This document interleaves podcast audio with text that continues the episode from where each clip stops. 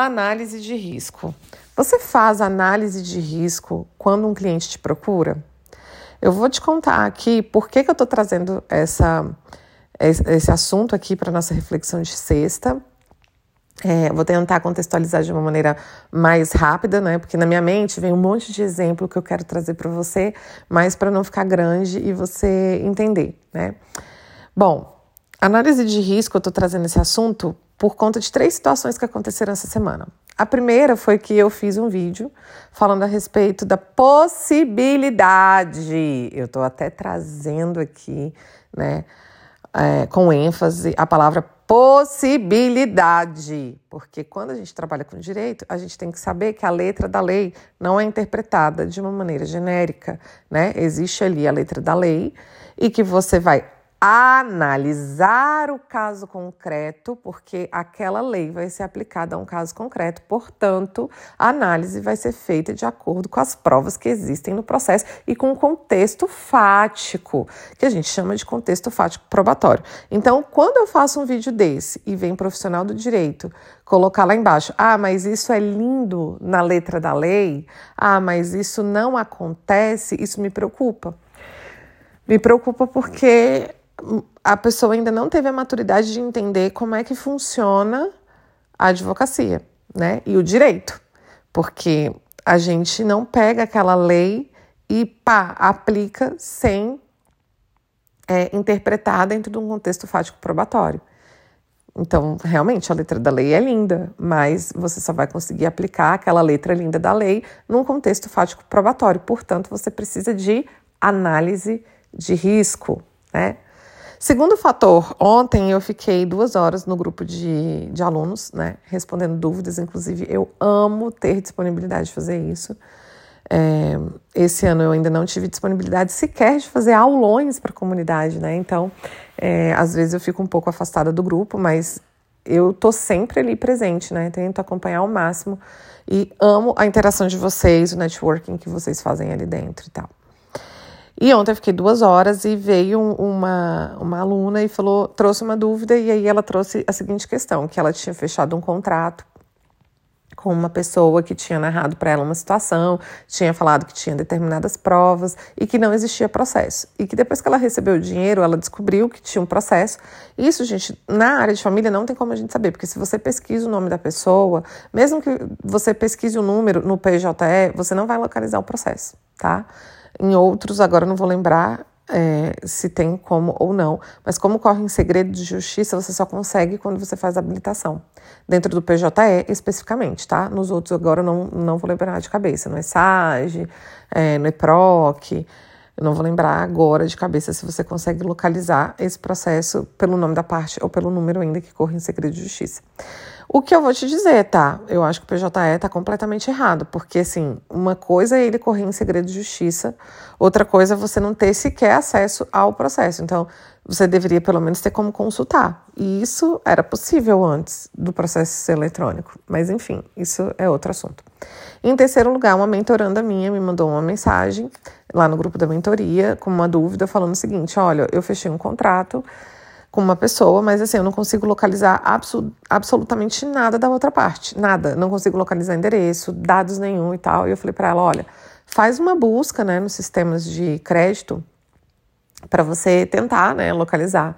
E ela falou assim, eu tô achando até que ele deu um nome falso, né? Porque foi um relacionamento ali bem rápido, aí acabou tendo filho e tal, e ela acha que ele deu um nome falso. E aqui vale a pena eu trazer o um lembrete para você de que a gente pode ingressar na, na, judicialmente sem ter dados que exige o artigo 319. Porém, é necessário que você tenha dados é, mínimos para uma citação, né? Pra, e para busca. Então, se esse nome for falso, como é que você vai conseguir ajuizar essa ação ou dar continuidade? Porque o judiciário também não vai ter como localizar essa pessoa, né? Enfim, então você tem que ter ali pelo menos dados mínimos, onde que essa pessoa trabalha, né, onde que essa pessoa mora, para que você garanta que seja localizado aí qualquer coisa para você conseguir citar essa pessoa, tá? E aí é preciso fazer uma busca prévia, que a gente faz, inclusive, nessa análise de risco que eu vou falar para vocês. Então, é, o que, que é risco? Risco é todo evento capaz de gerar um dano, ou ainda, né, é, ali uma probabilidade de insucesso, tá? Então, se você é meu aluno, lá na aula sobre atendimento, você vai ver que um dos pontos que eu falo, só que eu não falo com esse nome, análise de risco do processo. Eu falo sobre você precisa fazer uma análise da viabilidade da causa, né? E aí é engraçado que meu marido vira e fala assim: não, mas você não é juíza para saber se a causa é viável ou não. Quem decide isso é o juiz. Eu, não, mas peraí, eu sou a primeira juíza da causa, né?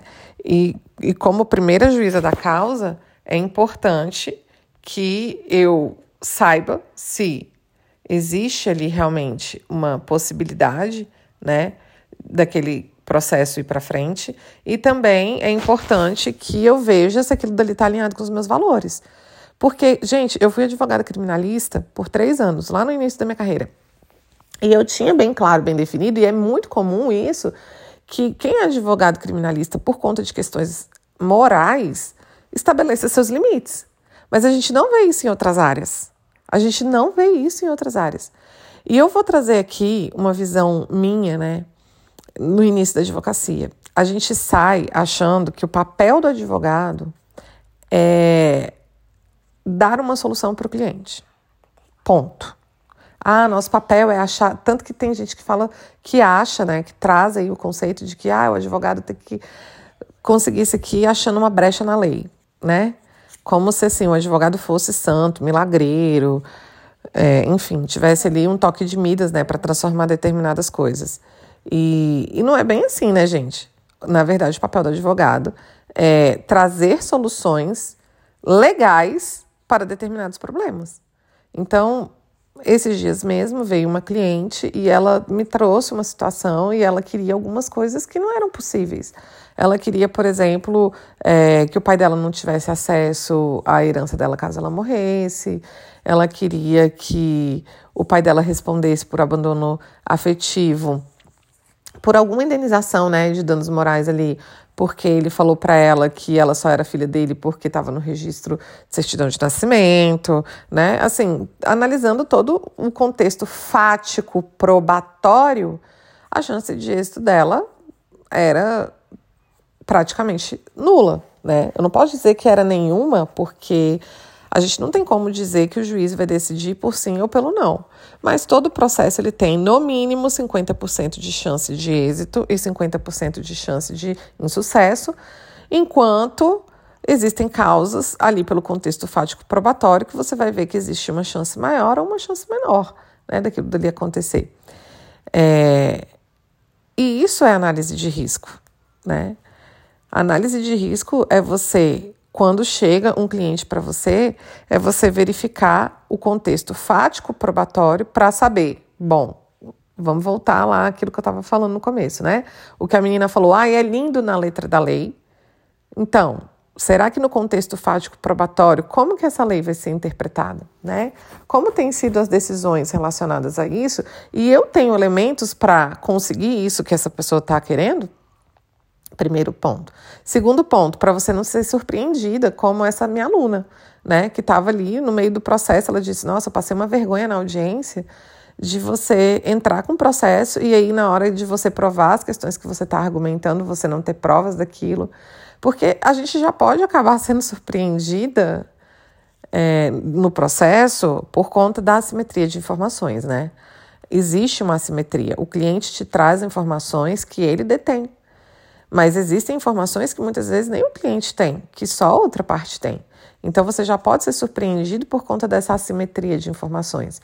Mas você ser surpreendido por informações que o seu cliente deveria ter e não tem, ou que ele disse que teria, mas você não tomou cuidado para aquilo dali, para que você verificasse que aquilo dali era verdade, aí que complica um pouco, né?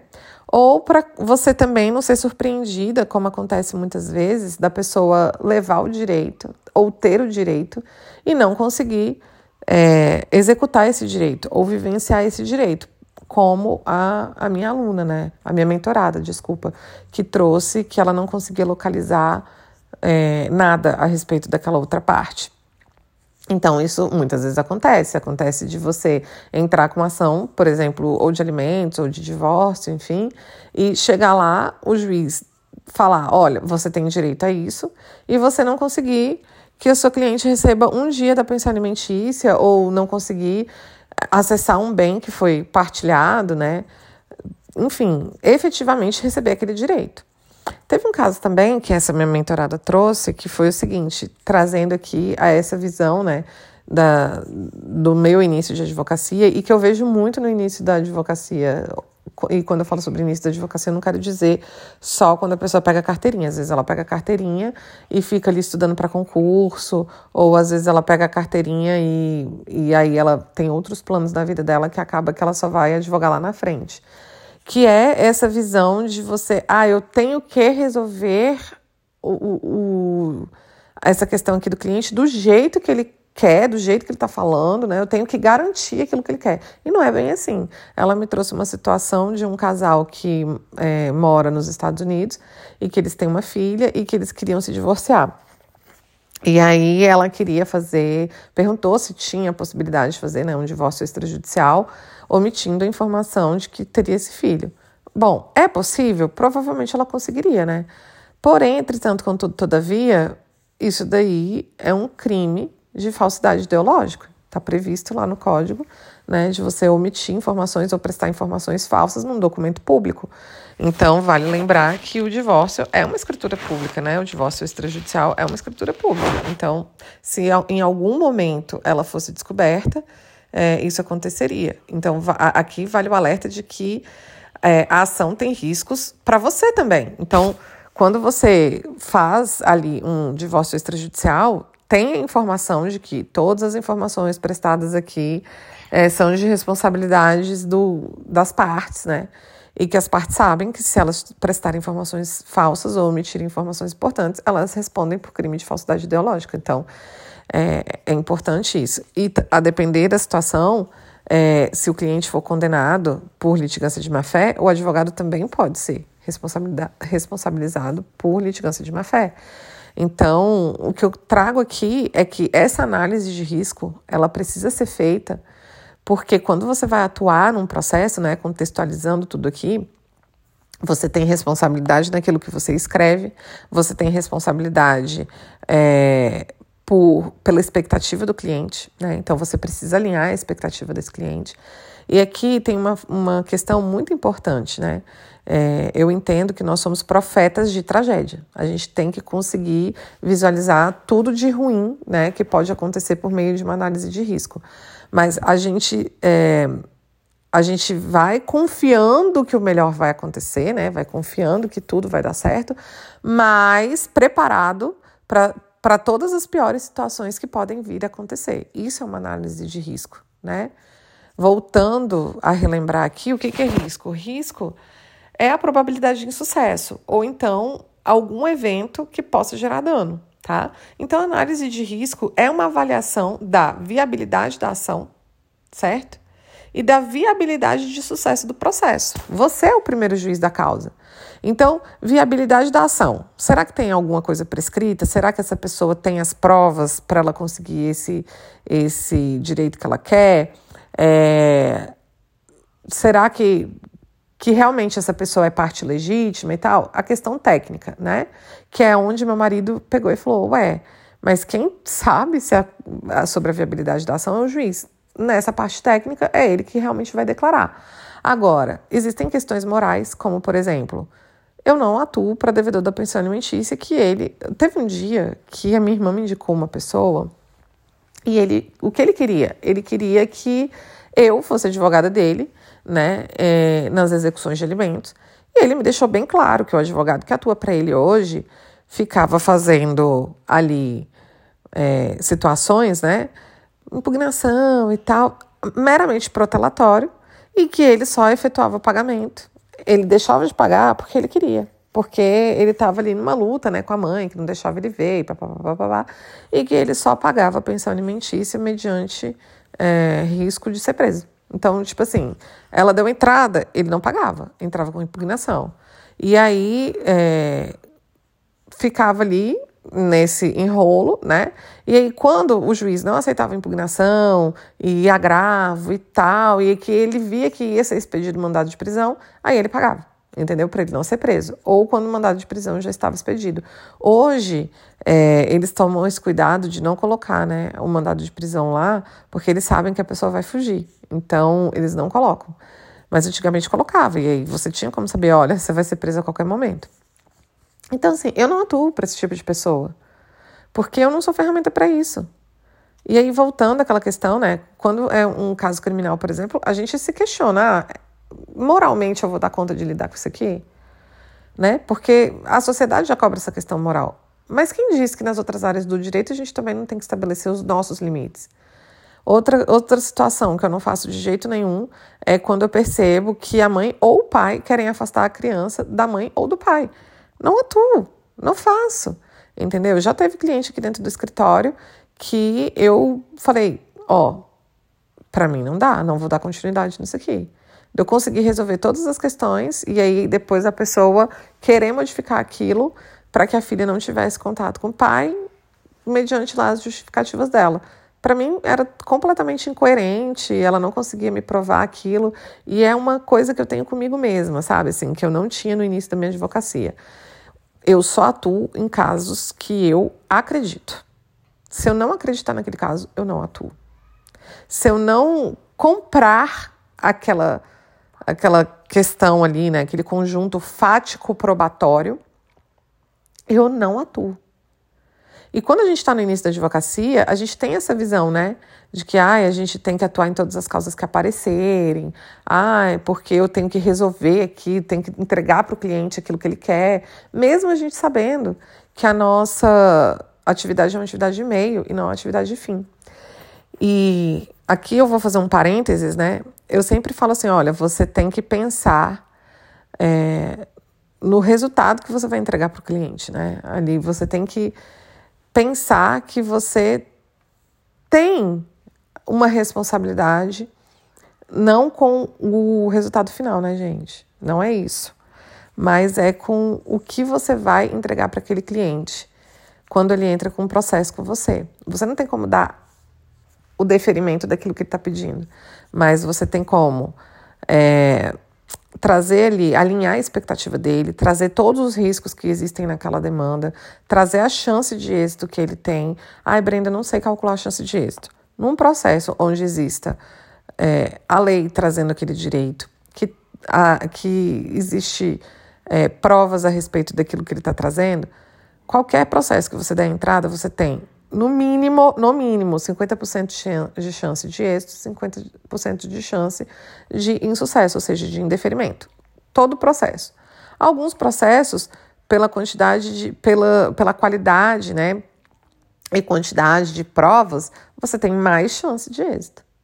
Em outros que você tem menos provas e tal, você tem menos chances de êxito. Então, baseado nisso aí, você vai trazendo para o cliente. Eu gosto de falar em mais de 50% de chance e menos de 50% de chance. Eu não gosto de falar ah, a probabilidade aqui é de 60%, de 70%, de 80%. Eu não tenho como mensurar isso, né?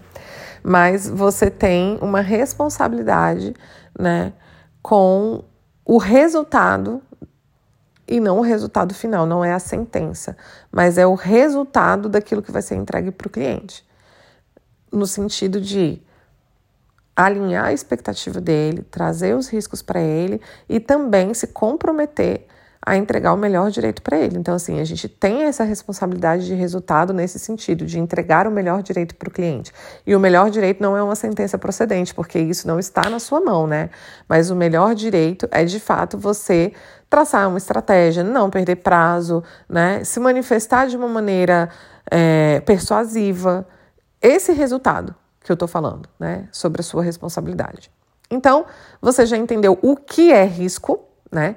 Que é chance de insucesso e qualquer evento que possa causar dano e já entendeu o porquê fazer essa análise, né?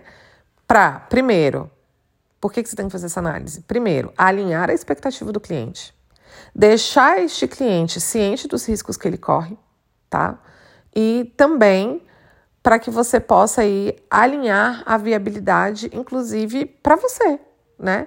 se aquilo dali seria moral, se não seria, enfim. Então, o que é risco e por que fazer, a gente já trouxe aqui, tá?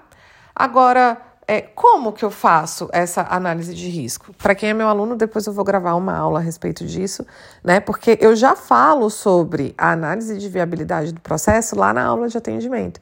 Mas depois, né, vendo essa questão, relembrando de como que é o início da advocacia, porque quando você está no início ou quando você não tem determinada visão, você consegue, né, tá ali naquele contexto. Depois que você já vê, já entende, já superou aquela fase, é muito difícil você se colocar naquele lugar de novo, sabe? De você lembrar como é que era quando você não tinha aquele conhecimento.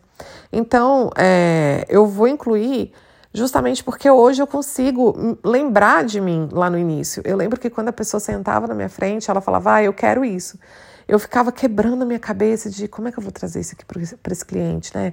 Como é que eu vou trazer, como é que eu vou fazer isso aqui, como se fosse uma obrigação minha trazer. Não, às vezes, essa semana mesmo eu atendi uma pessoa que eu tive que virar para ela e falar: olha, não tem como fazer isso que você quer. Porque de fato não tem, gente. Ah, mas o papel do advogado é criar jurisprudência. Sim, você pode até criar uma tese. Ela falou assim comigo: olha eu estou disposta a gastar todo o meu patrimônio para alcançar isso que eu quero. E nem era nada demais, tá? O que ela queria era que o pai não tivesse acesso aos bens dela caso ela morresse antes. Ela queria uma indenização por danos morais, porque o pai falava para ela que ela só era filha dela porque estava registrado no, na certidão de nascimento. E ela entendia aquilo como um abalo muito grande, emocional, né? Poderia tentar? Eu poderia. Mas assim, dentro do direito, dentro do direito das famílias, né, eles têm um entendimento bem limitado em relação à reparação de danos é, morais, porque eles falam que senão as relações familiares elas vão virar é, uma questão monetária, né? E que, por exemplo, existem vários casos de abandono afetivo que a gente tem decisões, graças a Deus, mas assim, se vocês verem, gente, tem casos assim esdrúxulos do tipo crianças que ficaram em, institucionalizadas, né, em lar de acolhimento, por conta de abrigo, né, que eles chamam, por conta de abandono de pai e mãe, sabe? E que essas crianças não eram adotadas ou foram criadas longe de seus irmãos. Tem um caso desse, por exemplo, que, que houve esse julgamento, né? Teve caso de criança, de ser demonstrado isso, de criança que teve uma regressão né, ali no, no desenvolvimento. Então, a criança fazer xixi na roupa e, enfim, fazer suas necessidades básicas, né, cocô na roupa e tal.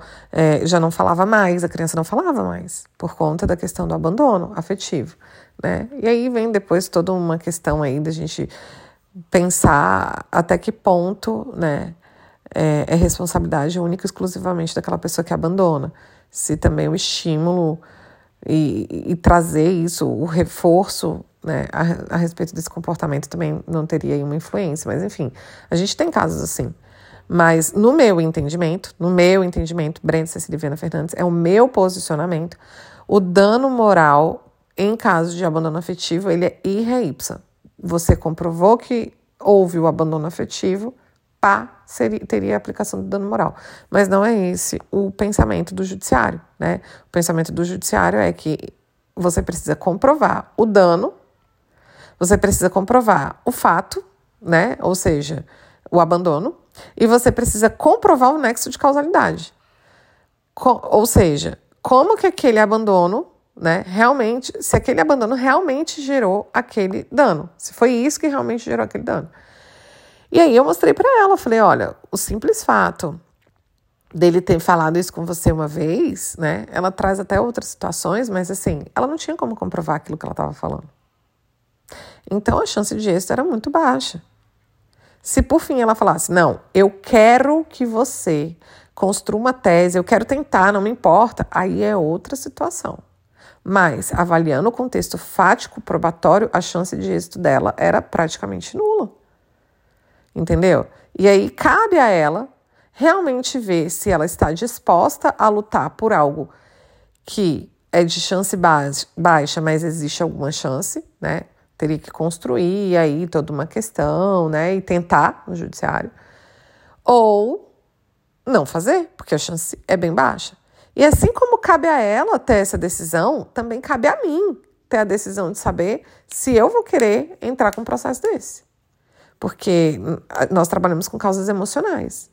E será que eu ajuizar essa ação, né, tem um peso muito grande para mim emocional? Isso vai tirar meu sono? Porque, gente, se custa a sua paz, é caro demais. Eu falo isso nas aulas de honorários. Se custa a sua paz, é muito caro. É caro demais. Entendeu? Então, assim, tem coisas que eu, por exemplo, casos de guarda e convivência, eu tenho um limite aqui dentro do escritório por ano, sabe? Porque são causas que são extremamente emocionais. Muito mais do que pensão alimentícia, muito mais do que divórcio, né?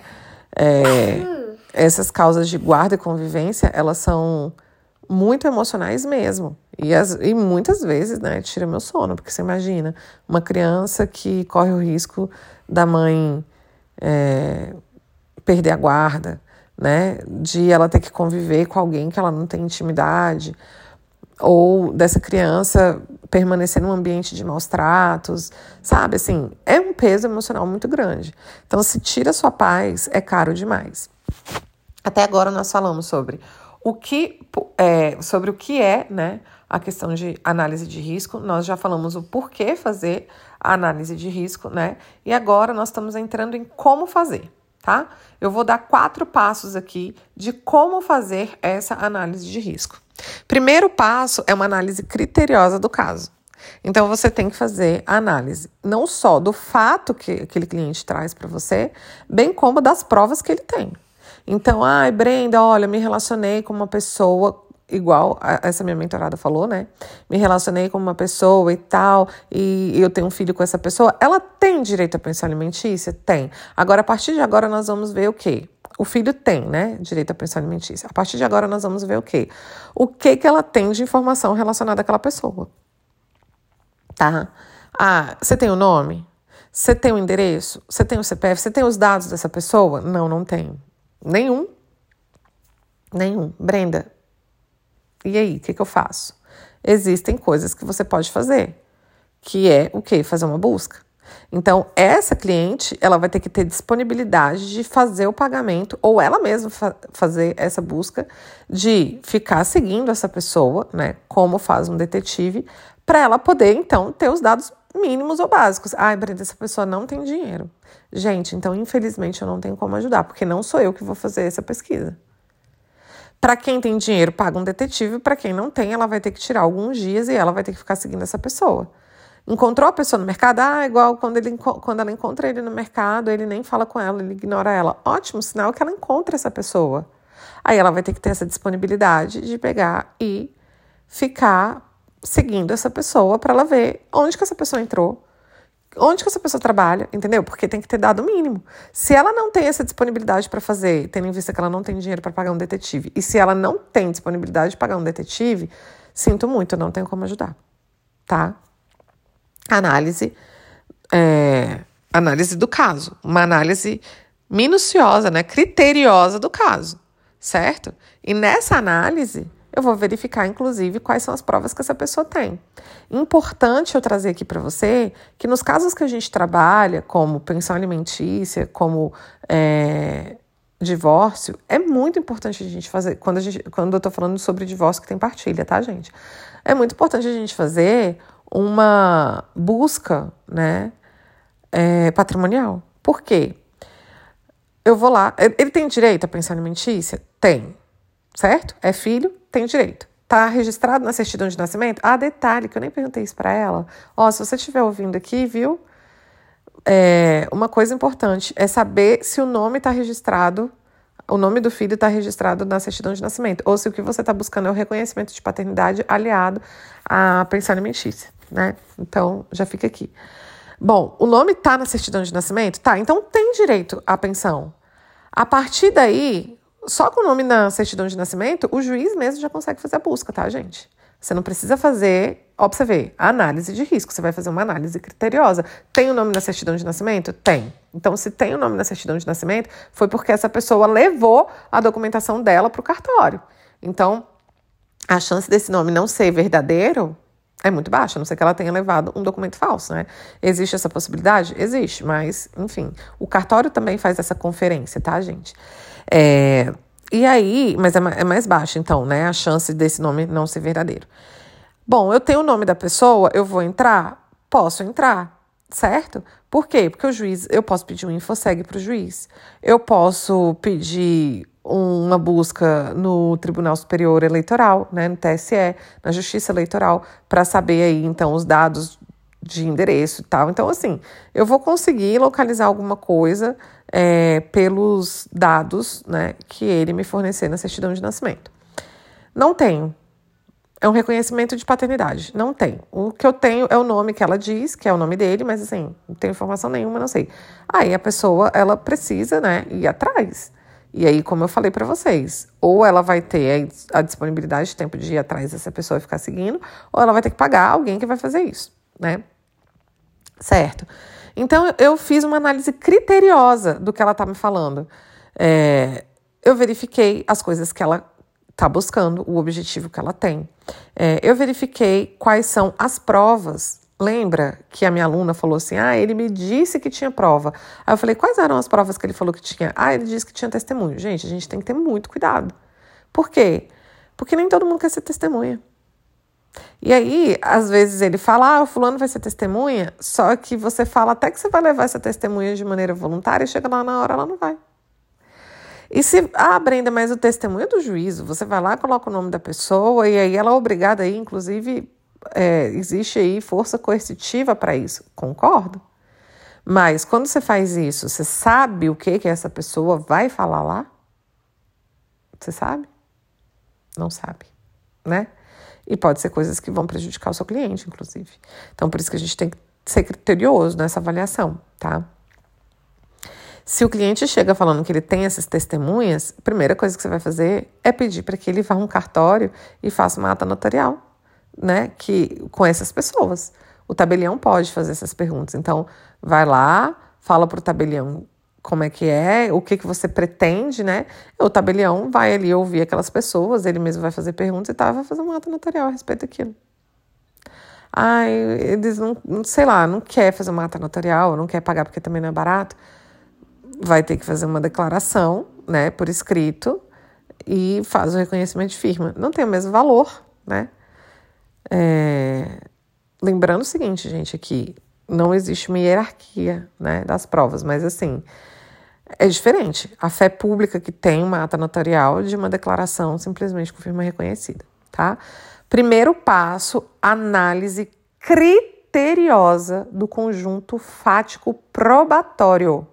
O que eu quero dizer é o que a pessoa está narrando, né? E para isso você precisa dominar o conhecimento técnico e prático, né, o conhecimento do direito material e do direito processual, para que você consiga fazer né, essa análise é, fática, se existe uma solução jurídica para o que, que ela quer e se a lei se aplicaria ali naquele sentido, se existem decisões judiciais para isso. Probatória. Processo é prova, não adianta eu trazer toda uma argumentação e um, e um falar muito. É, persuasivo se eu não tiver provas que corroborem com aquilo dali, tá?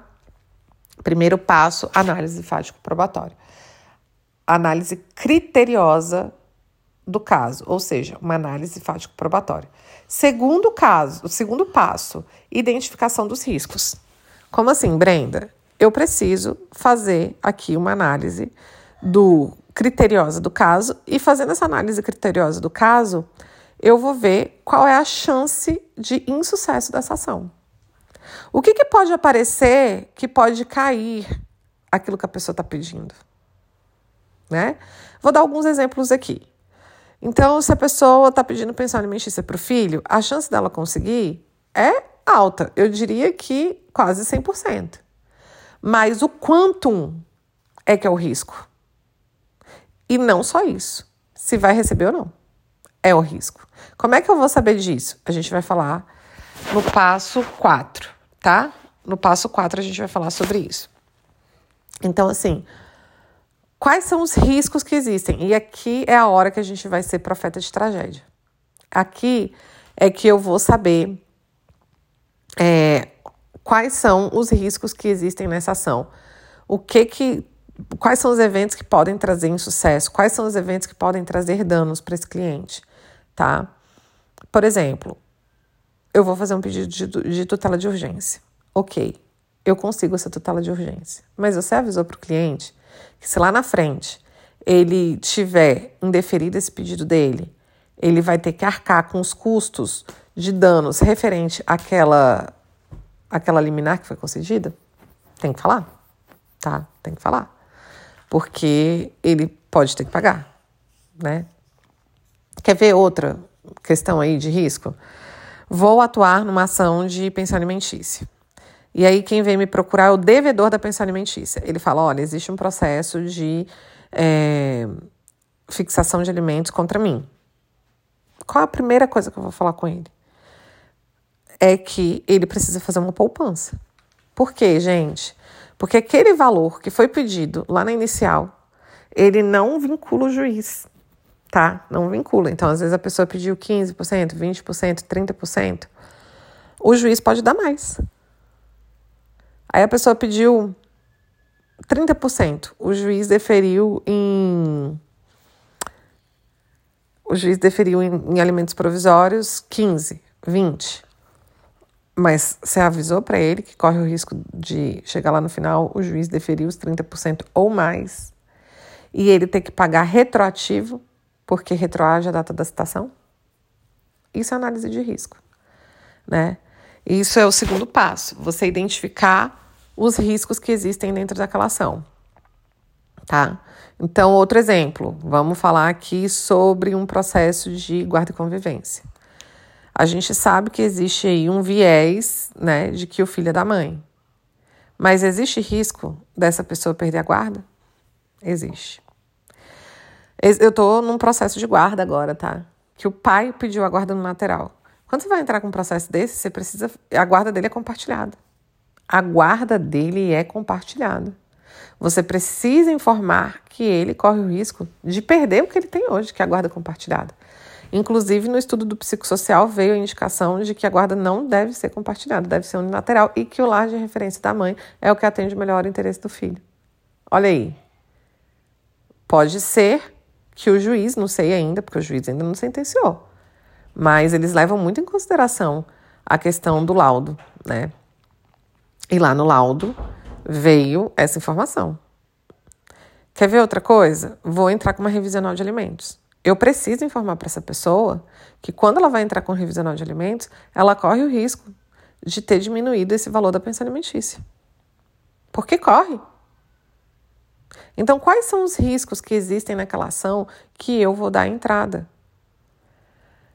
Lembra da análise, primeiro passo, análise criteriosa do fato, do caso? Então, quando eu faço essa análise criteriosa do caso e eu vejo, ah, a pessoa tem direito a pensão alimentícia, e aí eu vou fazer uma busca patrimonial e vejo que a pessoa não tem um priquito para dar de comer no nome dele, que ele não trabalha, que ele todo dia muda de endereço, gente, a chance de ganhar e não levar é gigante.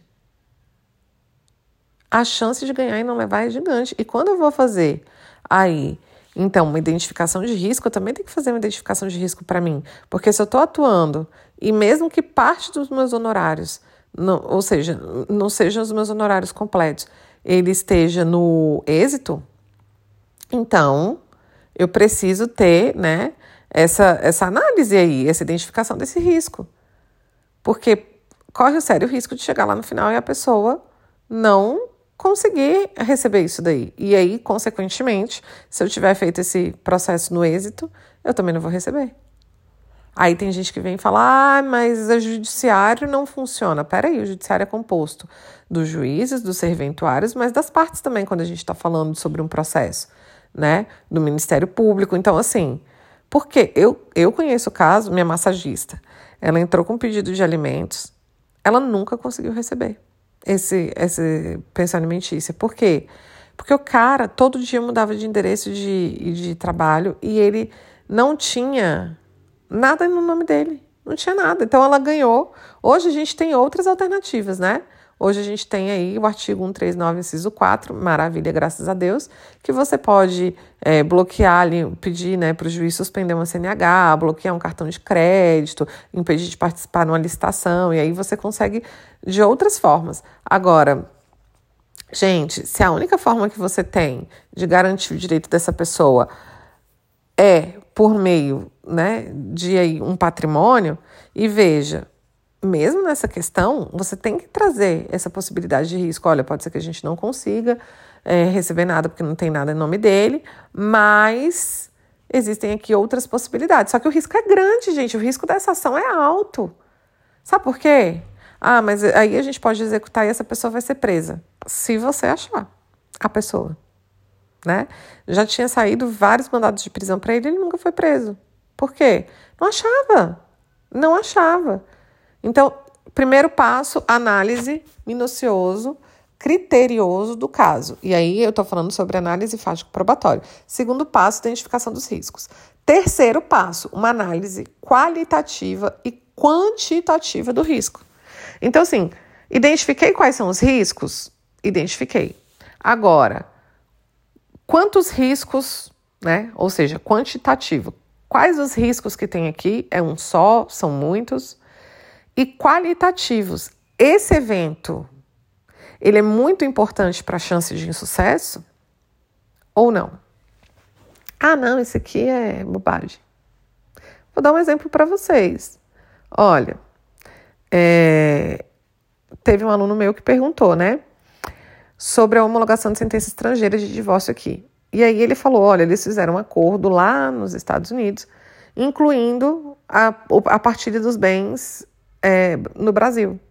E aí eu falei para ele: olha, a competência para decidir sobre bens imóveis no Brasil é, é do Brasil, exclusiva, né? Aí ele estava perguntando como, como saber, né, se essa sentença seria homologada em todo ou em parte. E aí eu falei para ele, tem que verificar nas decisões por que, que não está sendo por que, que aquela sentença foi só em parte, né? É, homologada. E aí ele falou assim: ah, o que, que você acha de eu entrar pedindo homologação total e ver? Gente, qual é o risco? Existe um risco? Existe. Do quê? De não ser homologado 100%. Mas qual é a qualidade desse risco? Foi, foi o que eu falei para ele. Olha, se não for homologado 100%, faz uma partilha, uma sobrepartilha aqui dos bens do Brasil. Ponto. Então, assim, a qualidade desse risco não vai gerar dano para esse cliente, entendeu? Quer ver outra situação? Eu fiz um post agora recentemente falando sobre a questão de não cobrar nas redes sociais, não expor na rede nas redes sociais os problemas familiares que estão que tá vivendo, que está em processo e tal. E aí veio uma pessoa e falou assim: "Ah, mas eu acho que vale sim, né, fazer exposição, porque as pessoas precisam saber, elas não têm que ficar caladas e tal. Eu virei para ela e falei assim: olha, imagina a seguinte situação: uma mulher, né, mãe, ela tem que ficar cobrando a pensão alimentícia, porque ou ela assiste ou ela representa aquela criança, aquele adolescente, né? E aí ela tá lá custeando os valores que esse pai deveria pagar, mas ele não paga. Ela entra com um pedido de cobrança de pensão alimentícia. Aí ela pede a prisão, não sai a prisão, tem impugnação, demora, demora, muitas vezes demora, a gente tem processo que demora muito tempo a depender do comportamento das partes. Aí eu falei, beleza. Aí ela não consegue é, ter acesso a esse dinheiro. Ela fica revoltadíssima. Aí ela vai lá nas redes sociais e começa a expor o cara, né? Com razão? Ela tem razão. Mas aí esse cara vai e entra com uma ação e ele pede danos morais, porque ele teve a honra dele afetada nas redes sociais. E ele perdeu o trabalho, e as pessoas falavam, porque as pessoas elas tomam dores, tá? E na internet, cara, nego sai comentando, ó, a rodo. Aí, ok, ele vai e pede. E, e aí a, a justiça vai lá e condena essa mulher que não conseguiu receber o valor da pensão alimentícia a pagar uma indenização de 10 mil reais. Gente, você acha que vale a pena? Desculpa. Eu, desconte, eu desconheço o contexto que isso daí vai valer a pena. Então, é uma orientação minha, foi aquilo que eu coloquei para ela, é uma orientação minha que não se faça exposição de problemas de família nas redes sociais. Não faça. É um risco que, que é alto, que é grande, que não vale a pena correr. Entendeu? Então, assim, é um, é, um, é um evento que vai gerar dano para o meu cliente. A chance disso acontecer é muito alta. Então, primeiro passo, análise criterioso do caso. Eu estou falando de uma análise fático-probatória. Segundo, identificação dos riscos. Eu preciso saber quais são os riscos, né? É, que tem aqui para acontecer. É um risco? São vários riscos? Como é que é, tá? Depois que eu identifiquei quais são os riscos, profeta de tragédia aqui, eu vou fazer uma identificação da quantidade e da qualidade desses riscos. É algo que vai gerar dano para o meu cliente ou não? Eu mostrei uma situação para você que não haveria dano nenhum. Se não fosse homologado 100% da, da sentença, né, do divórcio, poderia fazer uma partilha, uma sobrepartilha aqui no país. Ponto. Então vai lá e tenta isso, se não conseguir, faz o resto, né?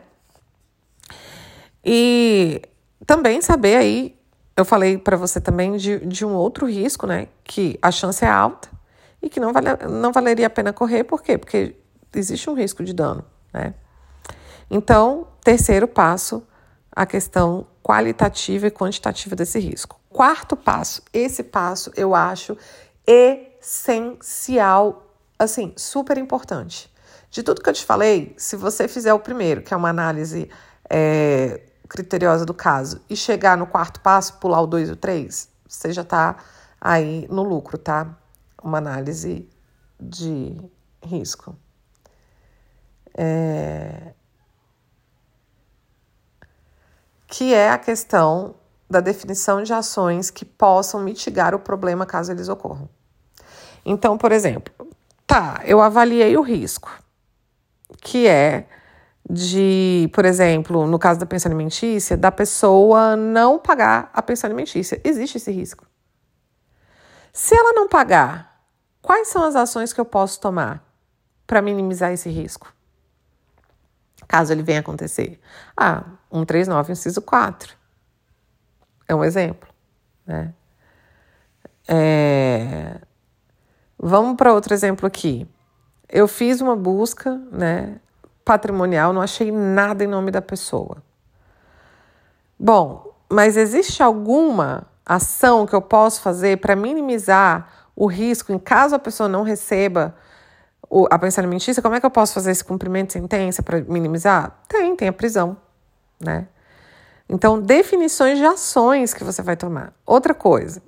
Então, por exemplo, a ação alimentícia, de pensão alimentícia, eu sempre vou fazer busca patrimonial para verificar aqui a questão do, da, da chance de sucesso disso aqui. Porque você não tem que fazer essa análise, não é só quando é com cumprimento de sentença, você já tem que fazer essa análise já na fixação, até para você conseguir fixar uns um, um, alimentos de forma justa. Né? É, outra situação, que aqui, quando eu falo sobre ações né, que possam mitigar aí o problema, eu já falei para vocês sobre a questão da busca patrimonial, né? A análise de prova também é muito importante, porque você vai verificar se essa pessoa tem ou não tem prova, você vai traçar uma estratégia, no caso dela, ah, não, aqui eu não tenho, então vou fazer uma estratégia aqui, você consegue essas provas aqui, né? Para minimizar aí que aconteça esse evento e caso venha acontecer, como é que você vai mitigar, né, é, esse problema. Mas também tem uma questão muito importante, que é a avaliação multidisciplinar. Eu trabalho muito disciplinarmente, multidisciplinarmente. Então, por exemplo, veio uma aluna e falou: Ah, como é que eu faço o cálculo, a atualização do cálculo da pensão alimentícia? Não sou nem eu que faço. Inclusive, no meu treinamento em silenciações de alimentos, nem tem essa aula. Por quê? Porque eu, como advogada, não sei fazer esse cálculo. Esse cálculo é feito por um contador judicial. E só para você ter uma noção, se você for em qualquer contador e levar a sentença, ele vai falar para você: se ele não tiver conhecimento em cálculo judicial, eu não consigo fazer isso aqui. E eu tô te falando isso porque hoje eu tenho uma contadora judicial que agiu. Mas procurei vários contadores, vários, vários, vários contadores para fazer isso. E eles simplesmente falavam para mim que não faziam porque eles não tinham conhecimento em cálculo judicial. Que eles trabalhavam com outra parte na, como contadores. Entendeu? Então, assim, não é porque o cara é contador que ele tem acesso, que ele sabe. Ah, Brenda, tem ferramentas? Tem, como o Dr. Calc. Mas, como eu disse, né, até para você preencher aquilo dali, você tem que ter conhecimento. Então, eu não faço. Quem faz é, quem faz é a Gil, né? A Gil, uma contadora judicial, que ela é minha parceira aqui dentro do escritório, é ela que faz. Então, esses dias eu tive indicação de uma aluna e amiga minha, de um cliente, e ela me trouxe a seguinte situação: olha, a mãe não deixa ver, porque ela liga muitas coisas para pensão alimentícia. E todo dia ela fala que ele deve um valor de pensão alimentícia diferente, tarará. Eu falei, fulano, olha, eu preciso avaliar a situação. Fiz uma consulta com essa pessoa e aí não era bem do jeito que essa pessoa passa para as outras, né? É, ele falava, ah, porque eu pago a pensão alimentícia, tá em dia e tal. Eu falei, tá, mas cadê os comprovantes? Eu falei, eu só tenho condição de te passar uma proposta e de te falar qual vai ser o resultado depois que você passar pela minha contadora judicial, e aí esse, esse custo é dele, do cliente, e a gente descobrir exatamente quanto é que você está devendo. Só para vocês terem uma noção, a mulher cobrava 16 mil reais dele. Ele achava que ele tinha que pagar 10 mil reais. Quando foi fazer o cálculo da pensão alimentícia, em atraso, ele devia para mais de 37 mil. Entendeu? Então, assim, é, ele tinha sido fixado um valor de 4 mil reais de pensão alimentícia para pagar. E aí, gente, precisa de ter um índice de atualização. Geralmente, eu não coloco índice de atualização. Eu gosto de colocar em percentual do salário do salário mínimo. Por quê? Está no percentual de salário, vai ser então descontado o percentual daquele salário. Está em percentual de salário mínimo, vai atualizar de acordo com o salário mínimo. Quando você faz igual ele fez, que colocou um valor fixo, você tem que ter um índice de atualização. E no caso dele era o IGPM. Com essa atualização do IGPM, ele tinha que pagar para mais de 5 mil reais. E ele não se tocava que ele tinha que pagar esse valor porque ele estava preso ao valor de 4 mil reais que estava lá fixado há três anos atrás. Quatro anos atrás, entendeu? Então, a avaliação multidisciplinar. Esses dias também eu recebi a indicação de uma cliente e ela estava desesperada. Ela queria que eu entrasse num processo de guarda, porque tinha saído o, o estudo do psicossocial falando que é, não dava para ser guarda compartilhada como eles estavam fazendo, muito menos uma convivência alternada como eles estavam fazendo, e que o mais indicado era que as crianças ficassem com o pai, que era quem menos eh, fazia alienação parental. Diz que os dois faziam, mas que o pai era o que menos fazia, então a indicação era de que ficasse com o pai. Ela estava desesperada. Aí, numa análise de risco, você vê, bom, deixa eu analisar aqui o caso. Gente, o processo já estava em fase de sentença, né? Já não tinha mais a fase instrutória. Todas as provas já estavam ali. Eu poderia pedir para a segunda instância apreciar alguma coisa nova que tivesse surgido depois? Poderia mas não tinha nada novo pelo que ela estava falando. Qual que seria o meu trabalho ali? Aí eu virei para ela e falei o seguinte: olha, o, o que eu vejo é uma impugnação em relação a esse laudo. Se for possível impugnar esse laudo, e quem faz essa, essa impugnação não sou eu, é a Elsa. A Elsa é uma psicóloga jurídica, que é parceira aqui dentro do escritório, é quem faz. É ela quem formula os quesitos. Se você for ver lá no meu, no meu contrato de honorários, vocês que são alunos, vocês têm acesso ao modelo de contrato de honorários é, de ação litigiosa, de ação consensual e de pré-processual e extrajudicial, porque eu tenho formas diferentes de cobrar. Né? Se você assistir é, se você assistir, ó, se você pegar o contrato, você vai ver, tem uma cláusula lá falando que em caso que eu trabalho de maneira multidisciplinar, que em caso em que se exija é, conhecimento específico, como por exemplo, cálculo né, de pensão, é, psicossocial, formulação de quesito, isso é feito por uma outra pessoa que tem um conhecimento na área.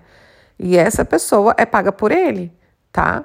Então, eu faço muito essa análise multidisciplinar. Aí eu falei para ela: olha, eu só tenho como te dar uma resposta se eu vou ou não pegar seu caso, depois que você passar pela minha psicóloga jurídica e ela fizer uma análise desse laudo e ela falar se existe ou não possibilidade da gente fazer uma impugnação desse laudo.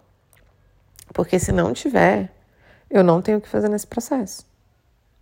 Infelizmente, você vai perder a guarda dos seus filhos. E aí, lá na frente, né, ou logo depois, se você achar que deve, você pode entrar com uma ação de revisão. Mas, assim, neste processo, eu vou estar de pé, pés e mãos amarrados, porque o processo já está em fase de sentença. Aí, ela passou pela psicóloga jurídica. E a psicóloga foi e falou para mim, Brenda, olha, quem fez o laudo é uma psicóloga super renomada, super aceita dentro do Tribunal de Justiça tá? Ela é super capacitada, ela tem super gabaritada, é super conhecida lá dentro do tribunal, então o laudo dela tem um peso muito forte. Eu pesquisei, né, dentro do laudo, questões éticas, questões técnicas, e tá tudo dentro da, da normalidade, e realmente, se fosse eu que também fizesse, eu ia fazer a mesma indicação. E, gente, o processo dela não tinha réplica, porque o cara falou não, o advogado dela, né? Não, mãe, o filho é da mãe, mãe não perde guarda, não. Ela não tinha juntado no processo provas que ela disse que tinha, né? De violência doméstica, de é, depoimentos de pessoas e tal, porque ele disse que não precisava. E ainda tinha esse laudo. Então, assim, a chance de êxito disso, de insucesso dessa ação, era gigante. E aí aquela coisa que volta a falar, né? É, se custa minha paz, é caro demais. Você imagina a carga emocional de uma mãe que está perdendo a guarda dos filhos. Filhos esses que já são adolescentes. Gente, eu não consigo me imaginar longe dos meus filhos. Eu ia ficar sem dormir, sabendo principalmente que eu não teria condição de ajudar essa pessoa. Entendeu? Então, assim, é, análise multidisciplinar é muito importante, porque muitas vezes não é você que vai ter essa, essa consciência. Tem hora que eu recebo perguntas dentro do grupo de alunos que eu tenho que falar, gente, não sou eu que faço isso, não sou eu que trabalho com isso. Outro dia, ah, como é que faz uh, o lançamento no imposto de renda de bem financiado?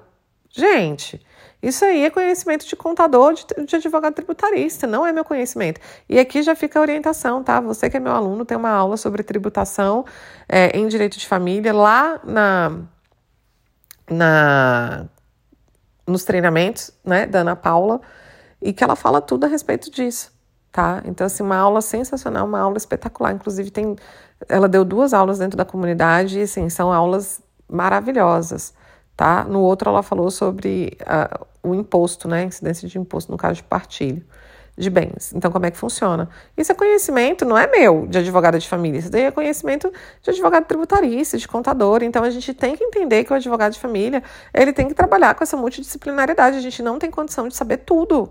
E não tem mesmo, tá? Então, é, aqui hoje nós conversamos a respeito de o que é análise, o que é risco, né? Eu falei para vocês que risco, só para a gente ter em vista né, o tamanho do podcast, mas que era super importante da gente falar sobre isso. O que é risco? Risco é a probabilidade de insucesso ou um evento capaz de gerar danos, tá? Análise de risco é a avaliação da viabilidade da ação e a viabilidade de sucesso do processo. Lembra, você é o primeiro juiz da causa. Por que fazer essa análise de risco? Né? Para considerar a possibilidade de acontecer certos eventos, impacto, e que ele vai te permitir atenuar esses efeitos negativos e avaliar se determinada ação vale a pena para você. Seja por tempo, seja pelo que a pessoa vai conseguir de resultado final, né? Enfim. E como fazer? Eu trouxe quatro passos aqui para você. Um, análise criteriosa do fato do caso, né? Ou seja, uma análise criteriosa fático-probatória. Então, passo um, análise criteriosa do caso. Passo dois, identificação dos riscos. Então, quais são os riscos que existem aqui dentro desse processo? Identifiquei os riscos, eu vou para o passo 3. é, análise quantitativa e qualitativa desses riscos, tá?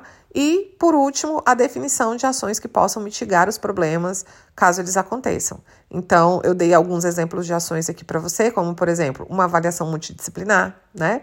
Então, com contador judicial, com é, psicóloga judicial, jurídica, né? Psicóloga jurídica.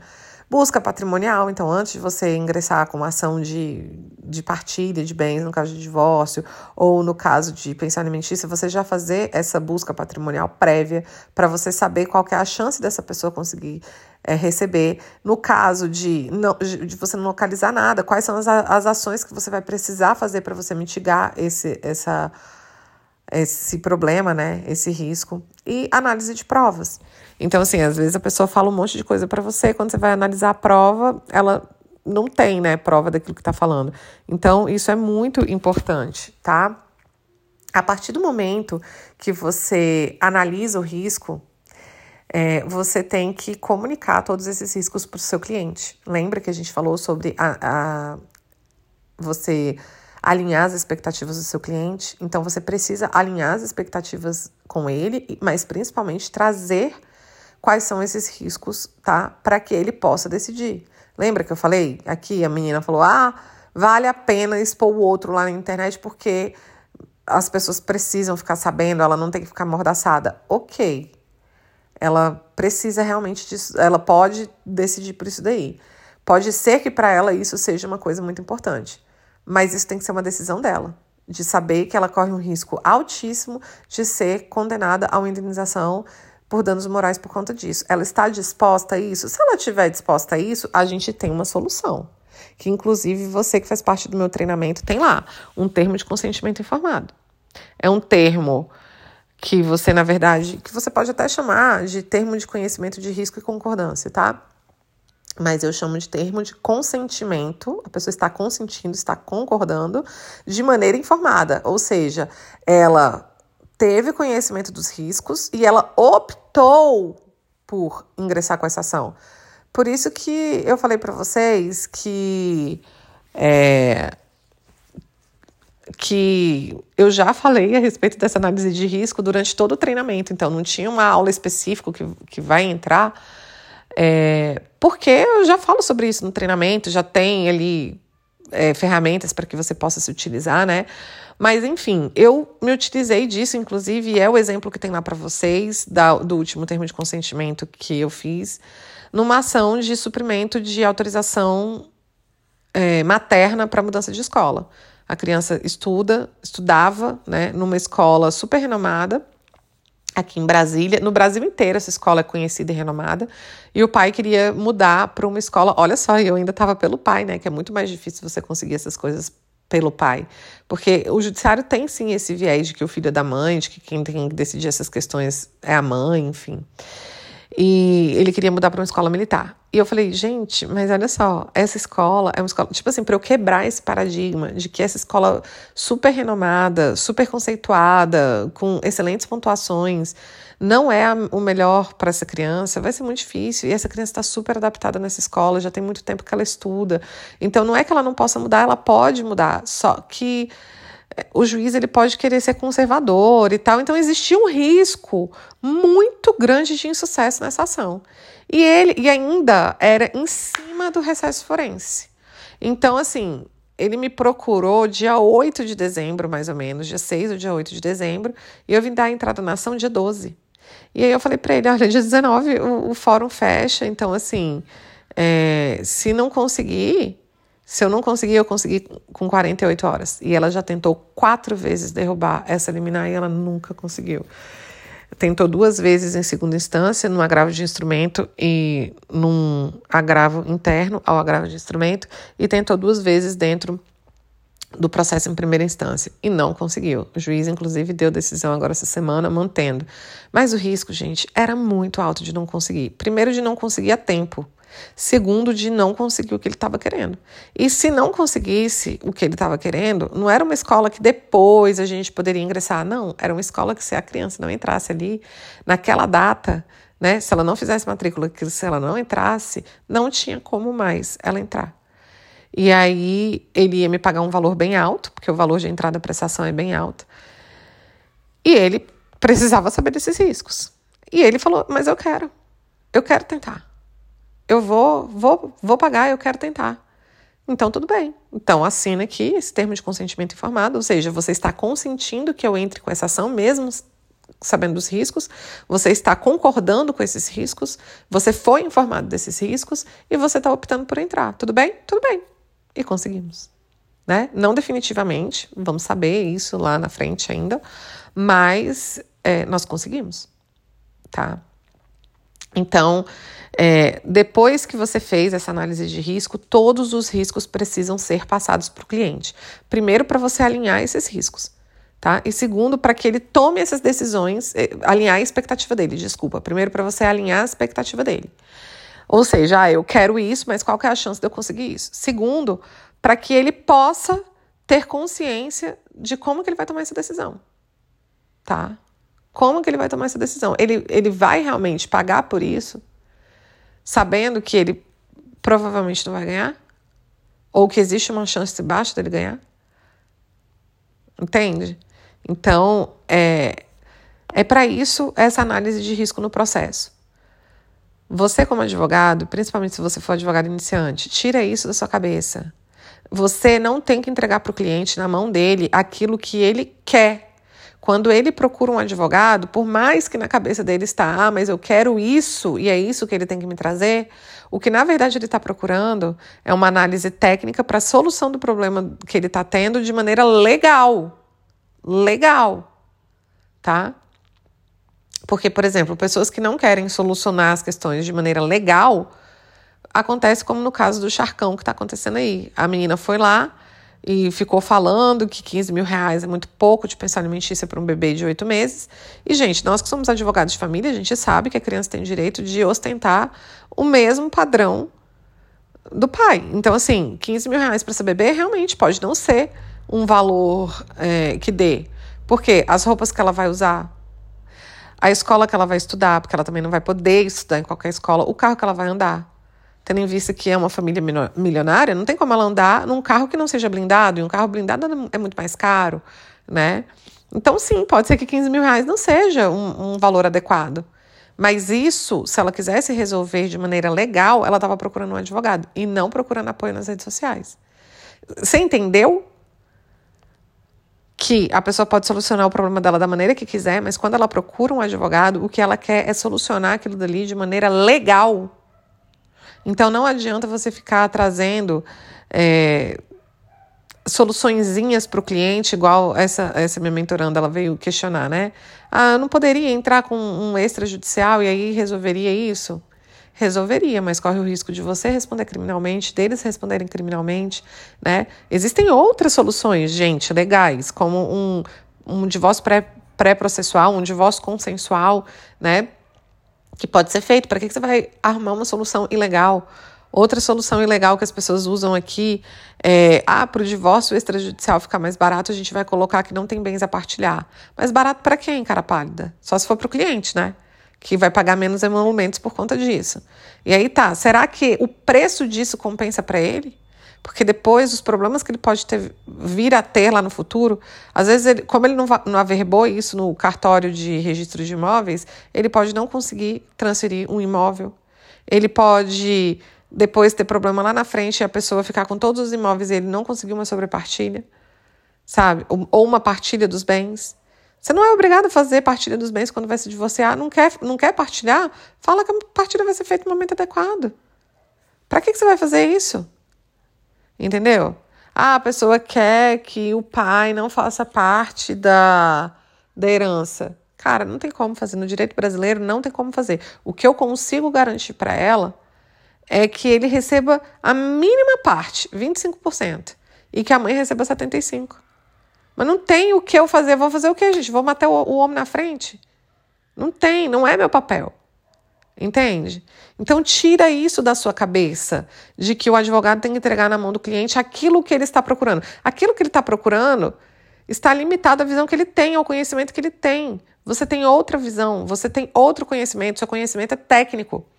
Então, quando dá para alinhar aquilo que o cliente quer com aquilo que é possível, ótimo. Quando não dá, análise de risco sempre. Sempre você vai ter que fazer análise de risco. Porque se der, ótimo. Se não der, você tem que avaliar isso daí, informar para o cliente e ele que vai ter que tomar a decisão. E você também. vai ter que tomar uma decisão. Porque não é porque ele fala, ah, tá, eu quero, eu, eu vou fazer. Que você vai falar, ah, tudo bem, para mim também, eu vou fazer. Eu não. Eu posso fazer uma análise de risco lá, a mãe falar para mim que quer afastar o filho do pai. Eu posso falar para ela, olha, a chance de você conseguir isso aqui é muito baixa, e ela falar, tudo bem. Eu quero tentar. Eu estou disponível para isso. Ela está disponível para isso. Eu não. Então não vai ter. Não vou tentar. Você pode fazer isso com outro advogado, que inclusive pode até conseguir. Mas comigo não. Você entendeu? Você tira isso da cabeça. O seu papel é resolver problemas com soluções legais, certo? E trazer as possibilidades que existem aí, né, de resolver esse problema e assessorar essa pessoa, acompanhar essa pessoa na solução do problema. Agora, não é entregar necessariamente na mão dele aquilo que ele quer, porque você não tem nem a capacidade disso. Pode ser que lá no final nem seja aquilo que ele estava esperando, tá? Então, eu espero que você tenha gostado desse papo, dessa reflexão, que é super importante e que isso te acrescente. Eu quero que você deixe para mim é, a sua opinião. Se você acha que isso daqui te ajudou, compartilha Compartilha nos grupos de advogados que você faz parte, compartilha é, nas suas redes sociais para que outras pessoas também tenham esse conhecimento, tá? Minha missão, gente, de fato, é transformar o nosso judiciário e o judiciário como um todo, sabe? A minha missão realmente é fomentar o mercado. Então, faça parte dessa minha missão junto comigo, sabe? Quanto melhor a gente tem de qualidade, né, de profissionais que atuam na área, melhor é para o nosso cliente, melhor a gente garante o melhor interesse dele também, né? Mais a gente garante isso daí. Tá bom? Um grande beijo para você e até a próxima sexta.